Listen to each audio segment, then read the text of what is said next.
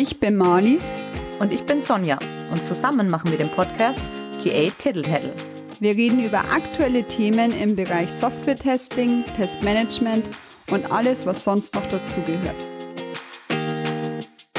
Hallo Sonja. Hi Marlies. Jetzt sind wir ja schon bei der nächsten Folge angelangt. Geht dann doch immer wieder schnell.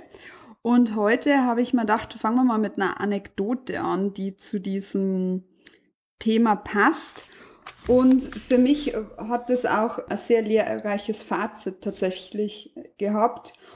Und zwar, also ich weiß nicht, wie es anderen so geht. So E-Mails liest man ja irgendwie nach Wichtigkeit immer weniger genau, sage ich jetzt mal. Also wenn das irgendwie am besten ist, da auch noch wichtig äh, Ausrufezeichen dabei, dann weiß man irgendwie, okay, das sollte man sich gut durchlesen. Aber man liest jetzt vor allem vielleicht dann eher so Werbungsmails oder von anderen Firmen, so Newsletters jetzt nicht immer so genau. Und letztes Jahr im August habe ich mal eine E-Mail bekommen von einer Firma, mit, mit denen haben wir schon mal zusammengearbeitet. Und dann habe ich tatsächlich bis ganz zum Schluss gelesen, bis zum PS. Und das war dann, hey, wir hätten noch Resttickets für die Automation Star in München. Das ist eine Konferenz. Ich kannte die damals noch nicht. Und dann habe ich mir mal das Line-up angeschaut und die Talks und war da gleich on fire und habe denen geschrieben und tatsächlich hatten die nur Tickets. Also es war wirklich cool, weil es sehr kurzfristig war irgendwie ein, zwei Wochen davor und habe dann einen Kollegen von mir gefragt, ob wir da hinfahren wollen. Der war auch gleich dabei. Es macht natürlich auch immer Spaß, sowas irgendwie wieder mit Kollegen teilen zu können. Und so sind wir auf die Automation Star gefahren und in der zweiten Keynote ging es dann darum, dass ein Bass, jetzt hoffe ich, spreche den Nachnamen richtig aus, wahrscheinlich nicht, Dickstra, das war sicher falsch, es tut mir leid. Genau, ich werde im Nachfolgenden jetzt immer Bass nennen, also das ist sein Vorname. Der hat darüber geredet, ob wir wirklich Test Automation Engineers brauchen. Das war so der provokante Aufhänger. Und ich habe mir dann im ersten Moment tatsächlich das allererste, was ich mir gedacht habe, war Test Automation Engineer. Habe ich noch nie so gehört, die Bezeichnung. Also ich kenne da eben diverse andere. Mhm. Und haben wir eben vor kurzem gedacht, das wäre eigentlich eine coole Folge, dass man mal drüber redet, hey, da gibt es irgendwie tausend Berufsbezeichnungen. Es ist wirklich so wie so ein Dschungel.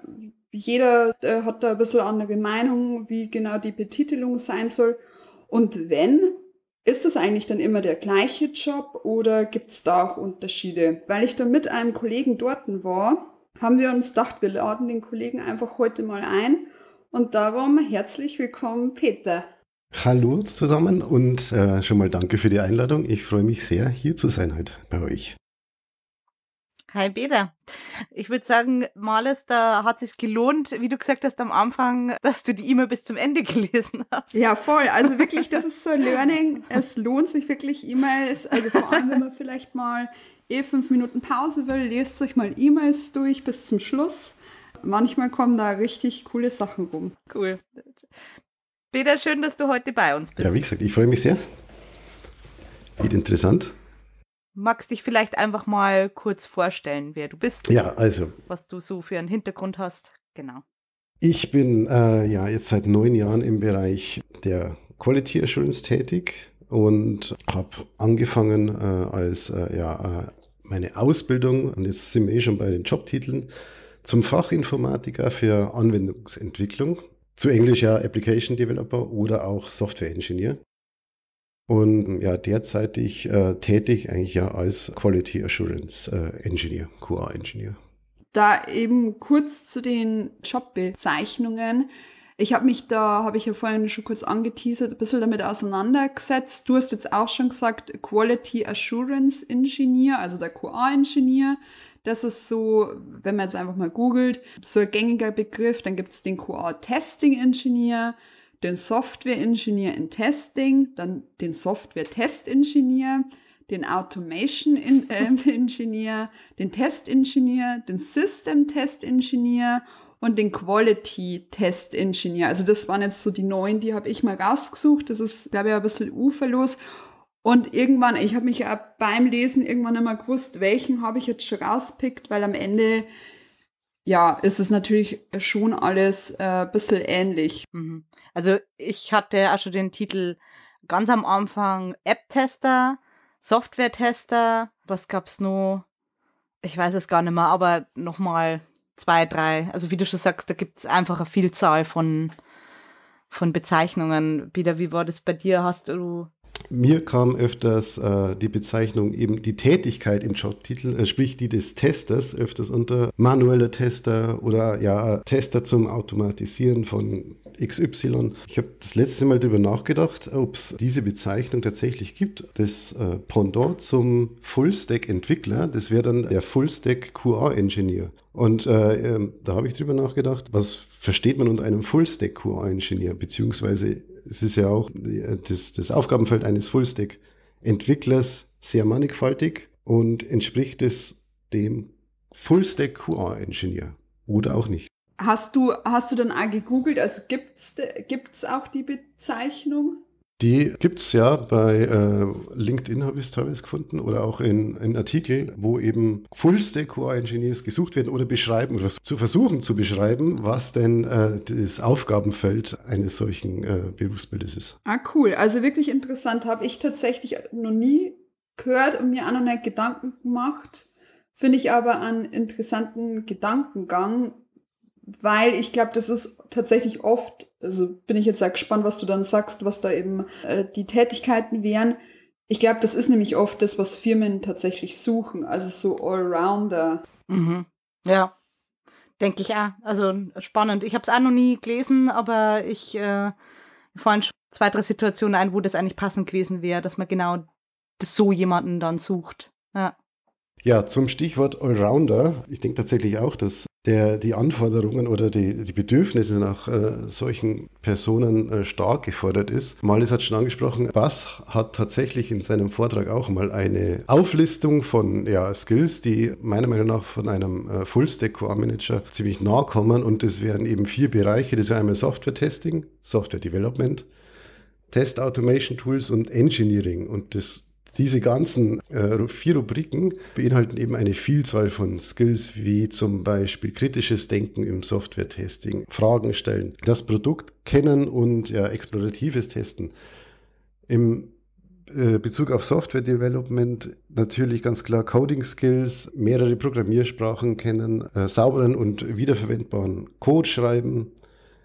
Im Hinblick zur Automatisierung die Benutzung von Tools, Auswahl von Tools, sowohl Backend als auch Frontend äh, Automatisierungstools wie ja die gängigen Soapia und Selenium und Ganze mit äh, Engineering verbunden, sprich die Automatisierung vorantreiben. Man braucht Kenntnisse in CI/CD, man braucht Kenntnisse in Pipelines, in äh, ja, Cloud-Plattformen und die ganze Containerisierung, die in den letzten Jahren stark vorangeschritten ist.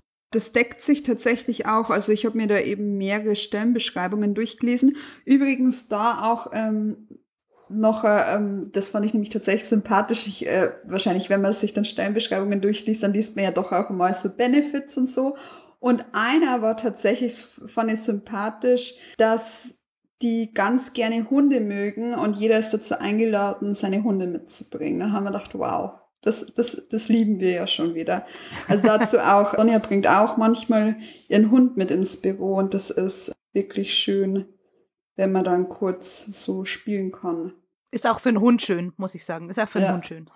genau, und das finde ich bringt auch so Lockerheit rein. Jetzt natürlich davon ausgehend, dass man keine Angst hat vor Hunden, aber wenn das gegeben ist in einem Team, richtig cool. Und das ist bei mir hängen geblieben. Also ich habe mir sehr viele Jobbeschreibungen durchgelesen und das war so der mein Aufhänger. Nee, also, und, also auf was ich kurz eingehen wollte, eben das, was der Peter gerade gesagt hat, das deckt sich auch mit dem, was ich gelesen habe und das hat auch keinen Unterschied gemacht, wie die Jobbetitelung war. Also es war irgendwie immer was dabei Richtung Testmanagement, also man soll eigenständig fähig sein, Testspezifikationen, Testpläne oder Fälle zu schreiben halt immer Durchführung von Tests, also klar. Dann sollte halt Test-Frameworks mindestens einem Test-Framework Erfahrung haben, analytisches Denken, das wurde ja auch schon gesagt, also das kritische Denken auch. Und was ganz oft auch gesagt wurde, war das einem aktive Mitwirken entlang des Software-Test-Lebenszyklus oder halt auch das aktive Einbringen in Scrum und die Leidenschaft zu Scrum. Also ich glaube, das kommt halt auch immer mehr, weil wir halt in einem agilen Umfeld arbeiten. Dazu habe ich auch noch was gelesen und zwar äh, gerade diese Zusammenarbeit. Da geht es halt dann viel auch um Social Skills, also dass es ja der QA-Engineer oder wie auch immer du ihn nennen möchtest, äh, ihn oder sie, äh, sollte halt auch über Social Skills einfach verfügen, damit er einfach gut im Team zusammenarbeiten kann. Und einen weiteren Punkt, den ich noch wichtig und spannend fand, ist das Thema Zeitmanagement. Also, dass es mit zur Erwartungshaltung an die Rolle gehört, dass man eben sich selber gut organisieren kann im, im zeitlichen äh, Sinne seine Task einplanen kann, die dann abschätzen kann und eben innerhalb der Timeline auch dann zum Ende äh, bringen zu können. Ah, das ist, finde ich, ein sehr guter Punkt, weil das habe ich tatsächlich auch gelesen, dass man eben, äh, das wurde ein paar Mal, ich, ich kann jetzt natürlich den Wortlaut nicht wiedergeben, aber sozusagen, dass man sich da auch nicht so verliert, dass man da eben die Fähigkeit besitzt, wie du sagst, das abwägen zu können. Das finde ich ein ganz guter Punkt, ja. Zu den Social Skills wollte ich noch eventuell eine Erweiterung anbringen und äh, ja, äh, die typische Jobanforderung, ja, Teamplayer sein. Da finde ich es wichtig, sich selbst als ja, Teamplayer zu sehen. Und zwar, ich mag dieses Bild von einem Entwickler und einem Tester, die als Gegenpol interagieren, nicht, sondern eher diese zwei oder sogar äh, teilweise die DevOps also müssten im Team zusammenarbeiten, um eben die Qualität zu sichern und äh, aufrechtzuerhalten und nicht der eine entwickelt was und der andere macht's kaputt oder deckt irgendwelche Fehler auf, sondern da, da gehört für mich noch so das Selbstverständnis sein, eben dieses, dieses, dieses Social Skill, dass man hier nicht gegeneinander arbeitet, sondern zusammenarbeitet. Hm, ich glaube, da rennt bei uns offene Türen ein. ja, jetzt mal bezogen auf unser aktuelles Unternehmen. Wir haben ja das Profil, das Anforderungsprofil an den äh, QA-Engineer, so heißt die Rolle bei uns, ja, zusammen erarbeitet quasi. Und wir haben es unterteilt in Kernaufgaben, Verantwortlichkeiten und so generelles, ja, Recruiting-Profil im Sinne von ja, unter anderem auch Berufserfahrung und so weiter. Und das oberste Ziel ist sozusagen des QA-Ingenieurs, dass das Unternehmensziel ist, dass er mit seiner oder ihrer Arbeit zur Verbesserung des äh, Rufs des Unternehmens beiträgt, um Fehlerkosten reduziert äh, durch möglichst frühe Entdeckung von Qualitätsmängeln. So ist das praktisch bei uns definiert, dass das das zumindest aus Unternehmenssicht das Ziel des QA-Ingenieurs wäre. Und zu den Verantwortlichkeiten, das wurde hier auch schon gesagt, gehört gehören verschiedene Dinge, auch zum Teil, wie Marlis, wie du gemeint hast, ähm, Management Skills, also oder Punkte aus dem Bereich QA-Management. Wir haben als insgesamt aufgeführt sowas wie Testentwurf, Implementierung und Durchführung, Meldung von Problemen und Kommunikation der damit verbundenen potenziellen Risiken, was ja auch immer ein wichtiger Punkt ist, verantwortlich, eine Empfehlung zur Freigabe einer Version abzugeben. Da haben wir ja auch schon mal drüber geredet, äh, dass die QA nicht allein entscheidet kann, was released werden oder nicht, sondern dass es darum geht, dass der QA-Engineer wirklich eine Empfehlung abgibt und sagt, ja, aus unserer Sicht, wir haben das und das getestet, wir haben das und das gefunden, wir würden empfehlen das, das Risiko ist aus unserer Sicht hoch, niedrig, mittel, wie auch immer, da einfach beratend zur Seite steht. Genau, und dann, was mir auch noch wichtig ist, äh, sicherstellen, dass der aktuelle Ansatz dem neuesten Stand der Technik gängiger bzw. gängiger Best Practices entspricht. Also dass man nicht ähm, einmal was erarbeitet, einen, einen Ansatz, wie man eben Tests schreibt oder wie man ja, seinen Test strukturiert, sondern dass man wirklich sich fortlaufend informiert, so wie ihr es zum Beispiel gemacht habt mit der Automation Star, auf Konferenzen geht, sich mit anderen austauscht und dann schaut, was man für sich und seine Tests und sein Team dann eben rausziehen kann. Mhm. Also, also, wir sind jetzt kein Fan von diesem, das haben wir schon immer so gemacht. Ja. Könnte man zusammenfassen. Ja, ja, ja, großes Ja. 50 Ausrufezeichen. genau. Ja, und genau, ich habe auch nochmal, also dann haben wir ja nur das Recruiting-Profil, da haben wir auch schon einige Dinge genannt, sowas wie um die Sozialkompetenz oder dass man jemanden braucht, der schon Erfahrung hat, im agilen Umfeld ähm, zu arbeiten. Das ist natürlich von Vorteil, als wenn du jetzt jemanden hast, der bislang nur mit Wasserfall gearbeitet hat. Ich meine, es geht natürlich auch, ne? Wir sind hoffentlich alle lernfähig und so. Aber für unser Recruiting-Profil haben wir gesagt, für uns ist es von Vorteil, wenn jemand damit einfach schon Erfahrung hat, Ausbildung hat zum Fachinformatiker, Fachinformatikerin zum Beispiel oder ähnliche Ausbildung mit zusätzlicher Berufserfahrung oder Uni FH-Abschluss irgendwie in der Richtung, in die Richtung Informatik. Kann ja ganz unterschiedlich sein. Ich meine, ich selber habe ja, ich glaube, das habe ich noch gar nicht gesagt, ich habe Informatik und Englisch studiert, aber tatsächlich auf Lehramt, also eigentlich bin ich Lehrerin. Das heißt, es gibt da unterschiedliche ja, Studiengänge, die man da machen kann, die zum Ziel führen. Was wir noch hatten im Team, dass wir gesagt haben, es wäre schön, wenn der QA-Ingenieur IS2GB zertifiziert ist oder vergleichbare Zusatzqualifikationen hat. Ich meine, am Ende des Tages ist natürlich, da haben wir ja auch schon mal drüber geredet, diese ISTQB Foundation Level. Das ist natürlich viel auswendig lernen und ne, das ist Multiple Choice, das ist jetzt nicht mords herausfordernd, aber es stellt zumindest sicher, dass man sich einmalig mit diesen Basisthemen der QA beschäftigt hat. Und das ist halt trotzdem, glaube ich, in unserem Bereich noch die gängigste Zertifizierung. Von daher haben wir das jetzt im Profil mit aufgenommen. Ich habe spaßeshalber auch mal beim beim Chatbot, also beim ChatGPT eingeben, was denn aus äh, Sicht des Tools die Anforderungen an einen QA-Ingenieur sind. Und ja, im Endeffekt ist nichts Überraschendes dabei, aber nochmal so ein paar Buzzwords, sowas wie das Blick fürs Detail natürlich, Problemlösungsfähigkeiten, Kommunikationsfähigkeit, Zusammenarbeit, technische Fähigkeiten natürlich. Das ist halt wieder abhängig davon, für welche Rolle du genau suchst, ob du jetzt so einen Fullstack Koala suchst, wie der Peter beschrieben hat, oder ob man halt sagt, für bestimmtes Scrum-Team, für bestimmte Nische brauche ich jemanden. Das Zeitmanagement wurde da auch genannt und die Anpassungsfähigkeit an neue Technologien beziehungsweise Prozesse.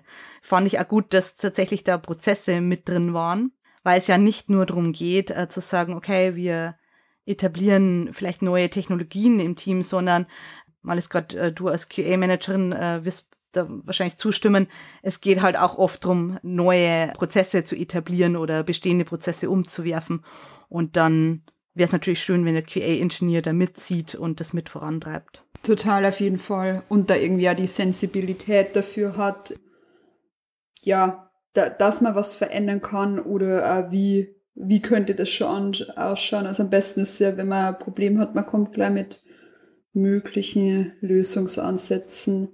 Ja, ist ja eigentlich schon einiges, was man da irgendwie verlangt, sage ich mal, oder sehr herausfordernd. Mhm, ja, es ist auf jeden Fall nicht, äh, ja, ist kein äh, eindimensionaler Job. Also es ist schon, glaube ich, viel, was man da erwartet einfach. Peter, du hast ja vorhin gesagt, du machst das Ganze jetzt schon seit neun Jahren. Was würdest du sagen, was hat sich am meisten in den letzten Jahren an den Anspruch an einen QA-Ingenieur verändert? Wenn ich so über die Änderung der Aufgaben über die letzten Jahre nachdenke, dann ist ganz klar, was ihr vorhin angesprochen habt, weg von dem Denken, ja, das haben wir schon immer so gemacht, das machen wir weiterhin, weil ich war dabei, wie ein Projekt, also es ging es darum, ein, äh, ein altes Framework durch ein neues zu setzen und die Tests ja einfach umzuziehen. Und genau deswegen äh, war das Projekt auch zum Scheitern verurteilt. Also sprich die Anpassungsfähigkeit und auch mal zum Akzeptieren, dass etwas scheitert und daraus zum Lernen ist, ist eine Herausforderung für ein Team und auch für sich selbst, dass man sich sowas eingesteht. Und zweitens würde ich sagen, dass sich dadurch, wenn man neue Konzepte und neue Wege ausprobiert zum Gehen, dass auch sich die Methodik oder beziehungsweise das methodische Vorgehen ändert. Da hilft natürlich Kurse oder äh, eine Zertifizierung bei der ISTQB besonders, weil Dadurch lernt man diese Methodiken, die man da in der Theorie lernt, auch praktisch anzuwenden und das Ganze ja, fundiert und ja, mehr stichhaltig äh, aufzusetzen. Der andere Punkt wäre der DevOps-Gedanke, mit, mit dem ich anfangs keinerlei Berührungen hatte. Also da ging es nur darum, hier teste die Anwendung und da hast du eine Umgebung. So, im Laufe der Zeit änderte sich das eben durch Virtualisierungen oder durch die, äh, das Aufkommen von, von Docker und äh, Co., Kubernetes und Helmcharts, dahingehend, dass äh, auch der QA-Ingenieur mehr mit dieser Materie in Verbindung kommt. Sprich, er kann einfach zu einem äh, Operations-Mitarbeiter laufen und sagen, bitte fahr mal die Umgebung für mich hoch oder ändere da was, sondern es geht dann auch in die Richtung, ja, befasst euch mit der Technologie etwas. Ihr müsst keine Profis werden, sondern versteht, wie das Ganze funktioniert und ja, dreht selber mal an den Stellschrauben. Kurzer Fun Fact, was mich gerade interessiert hat, habe ich jetzt neben mir gegoogelt, seit wann es denn die DevOps-Bewegung äh, gibt. Und die gibt's wohl schon, das war jetzt in Deutschland, weiß jetzt gar nicht genau, sie nochmal nachlesen, äh, seit 2008 wohl. Aber ich muss sagen, ich bin damit erst viel später in Berührung gekommen, also viel, viel später. Ja, eigentlich erst so in den letzten Jahren wirklich und nicht seit, ja, ja, fand ich nur spannend, dass es eigentlich schon so lang existiert, diese Bewegung. Das, ich habe das auch so wahrgenommen, wie der Peter, dass sich da eben in den letzten Jahren viel getan hat, in diese Richtung, in dieses DevOps-Denken, QA, DevOps, also wie man das jetzt auch immer bezeichnen möchte. Und da wir, also wir haben da ja auch, Peter, wie wir zusammen auf der Automation Star waren und haben ja diesen, sag ich mal, ein bisschen provokanten und wirklich sehr guten äh, Vortrag von dem Bass gehört. War nicht umsonst, der, also die Keynote auch. Wir verlinken dazu in die Show Notes dann noch einen Artikel eben von dem. Fand ich das so cool, dass der das erstmal in diese vier Teile aufgeteilt hast, die du vorhin auch schon genannt hast, also Software-Testing, Software Development, Test Automation Tools und Engineering. Und ich habe mich dann auch bei dem Vortrag irgendwann gefragt, so ja stimmt, wie soll denn das eigentlich ein Mensch noch alles bewältigen können? Also, weil man hat ja dann auch noch, wenn man jetzt im agilen Kontext oder auch, wenn man im Wasserfall oder so arbeitet, man hat irgendwie dann auch noch Meetings und dann hat man, dann soll man sich noch weiterbilden und dann soll man das auch noch alles bewältigen. Also ist es eigentlich möglich, dass das eine Person macht? Ja, und sein Aufhänger war dann, nein, also eigentlich ist es halt auch kein Mensch mehr, der das macht, sondern ein ganzes Team braucht man da eigentlich. Also man braucht ein Engineering-Team.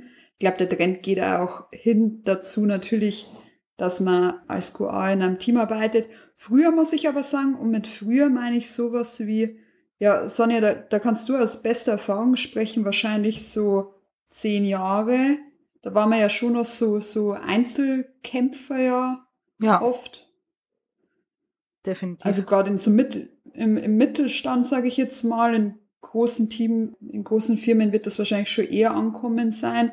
Aber da war ja QA immer so, naja, da schaut jetzt dann noch jemand drüber und dann mhm. passt das schon. Ja, also das zu meinen Anfängen sozusagen, da haben die Entwickler, Entwicklerinnen tagsüber sozusagen entwickelt und äh, ihre Meetings gehabt und wir waren da gar nicht involviert. Und wenn die dann Feierabend gemacht haben, dann haben wir angefangen und ja, haben wir mit unserer Arbeit angefangen. Also ja, es war sehr einzelkämpfermäßig unterwegs, wie du schon sagst. Oder Peter, wie ich in unsere Firma jetzt kommen bin, da warst ja auch du eigentlich der einzige Festangestellte dann. Das ist richtig, ja. Die, ja, die genau. One-Man-QA. genau, die One-Man-Show. Also ich meine, du kannst es, äh, kannst es ja auch bezeugen, dass da halt einfach früher da war man irgendwie so dann für alles verantwortlich, aber trotzdem, glaube ich, waren die Verantwortlichkeiten, das hast du ja vorhin auch schon gesagt, ein bisschen eingeschränkter und jetzt wird ja dann doch immer noch mehr abverlangt und da das eben so schnelllebig auch ist und sich so viel verändert, das sehen wir ja auch, was sich die letzten Jahre in unserer Zusammenarbeit verändert hat, dass man äh, Frameworks, äh, kommen neue, coolere Frameworks, äh, wo man einfach dann äh, viel schnellere Testausführungen garantieren kann. Also was macht man? Man switcht wieder. Oder man hat ein Framework benutzt, da, da läuft von mir aus der Support oder so aus. Also was macht man, man switcht.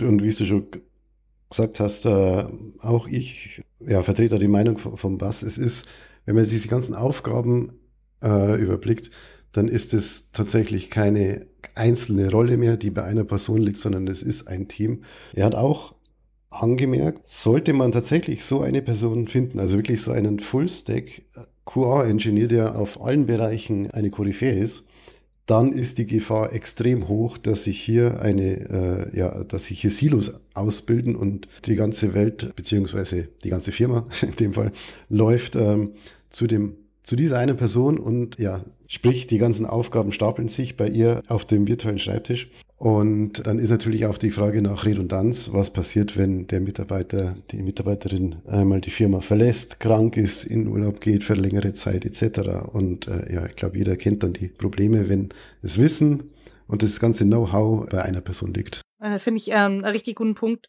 wieder. Und ich möchte dann nochmal kurz aufgreifen, was du gerade gesagt hast.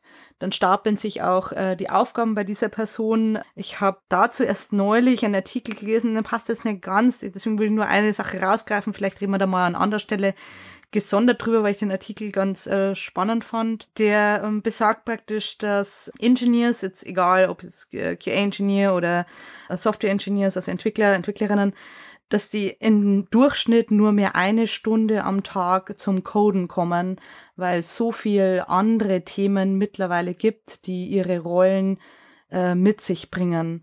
Und das wäre ja dann auch wieder sowas, wenn man sagt, okay, der, der Fullstack Koala, der, der kann alles, der kümmert sich um alles.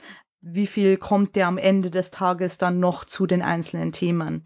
Weil er einfach zu viele am Tisch hat. Und das ist auch eigentlich das, was du vorhin gesagt hast, Marles, mit kann das wirklich noch eine einzelne Person ausfüllen, diese Rolle oder, oder eben nicht. Die These, äh, die Sonja jetzt gerade aufgestellt hat, können wir, glaube ich, beide bezeugen, weil wenn ich angefangen habe, war ich ja auch noch QA-Ingenieur und am Anfang, will ich schon sagen, hat unser Hauptfokus war ja das Coden von uns beiden. Da gab es natürlich schon viele Sachen rundum, aber die letzten Jahre hat sich das ja komplett geändert. Also gut, ich bin raus aus dem Code-Business mittlerweile, nicht immer ganz, äh, Gott sei Dank, weil ich es äh, wirklich sehr gern mache auch. Aber auch, das hast ja du schon öfter auch angemerkt, dass es einfach ein Wahnsinn ist, wie wenig Zeit du eigentlich noch wirklich zum Programmieren kommst. Das stimmt. Wenn, äh, wenn ich überlege von den Anfangsjahren, man schreibt, ja, man fängt halt um 8 Uhr an und schreibt dann Code bis Mittagspause und Nachmittag geht's dann weiter und das war's dann. Je länger man drin ist, mehr, je mehr sich die Aufgaben erweitern, umso mehr Review kommt dazu, umso mehr ja, Meetings so, sowieso. Aber eben auch Konzepte erstellen und diese Konzepte wieder reviewen oder reviewen lassen und Walkthroughs geben etc. Richtig, ja, ich kann es bestätigen, es, das Coden wird immer weniger. Ja. Und da hätte ich nur noch eine kurze Anmerkung, eben auch noch aus dem Vortrag von dem Bass, weil das fand ich auch echt cool. Der hat auch gesagt, dass man oft denkt, dass wenn man manueller Tester ist sozusagen dann aufsteigt, also eine Promotion kriegt zum automatisierten Tester, wenn man dann codet. Und er hat gesagt, das sieht er gar nicht so, was ich sehr sympathisch fand, sondern es ist ja nur Unterstützung. Also die Automatisierung unterstützt mich, dass ich ein guter Tester sein kann. Und man ist eben dann beides. Also man ist ein guter Tester aber eben auch ein guter Entwickler. Und das fand ich echt eine voll coole Sichtweise einfach von ihm auch, dass es eben kein Ersatz ist oder man dann ja, Sonja, wir kennen die Diskussion, glaube ich, auch zwischen manuellen ja. und automatisierten Testen und äh, wenn sich da dann auf einmal und dann noch QA-Manager, dass man da versucht, Hierarchien aufzubauen, die es ja eigentlich nicht gibt, weil das ist halt einfach nur, ich fokussiere mich auf was mehr oder weniger und das fand ich sehr sympathisch, eben, was er da in dem Vortrag dazu gesagt hat. Leider fast ungewöhnlich, die, die Sichtweise. Also ich glaube, die andere findet man wesentlich häufiger. Aber ja, wie du schon sagst, also für mich ist das definitiv gleichwertig, was man da an, an Mehrwert einfach fürs Projekt und für die Firma bringt. Und es wird halt leider oft nicht gesehen, weil das manuelle Testen dann natürlich, also natürlich, es wird leider oftmals noch so ein bisschen stiefmütterlich behandelt dass man eben denkt, na ja, das kann ja jeder so ein bisschen rumklicken, aber ein bisschen rumklicken kann auch jeder. Aber richtig gut manuell testen halt leider nicht. also, ja. Finde ich, finde ich schön, dass das in dem Vortrag da so aufgenommen wurde, den ihr da gesehen habt. Dann haben wir uns noch so ein bisschen auch Gedanken gemacht, ja gut, also wenn das irgendwie jetzt von einer Person nicht mehr zu bewerkstelligen ist, was bedeutet das jetzt eigentlich?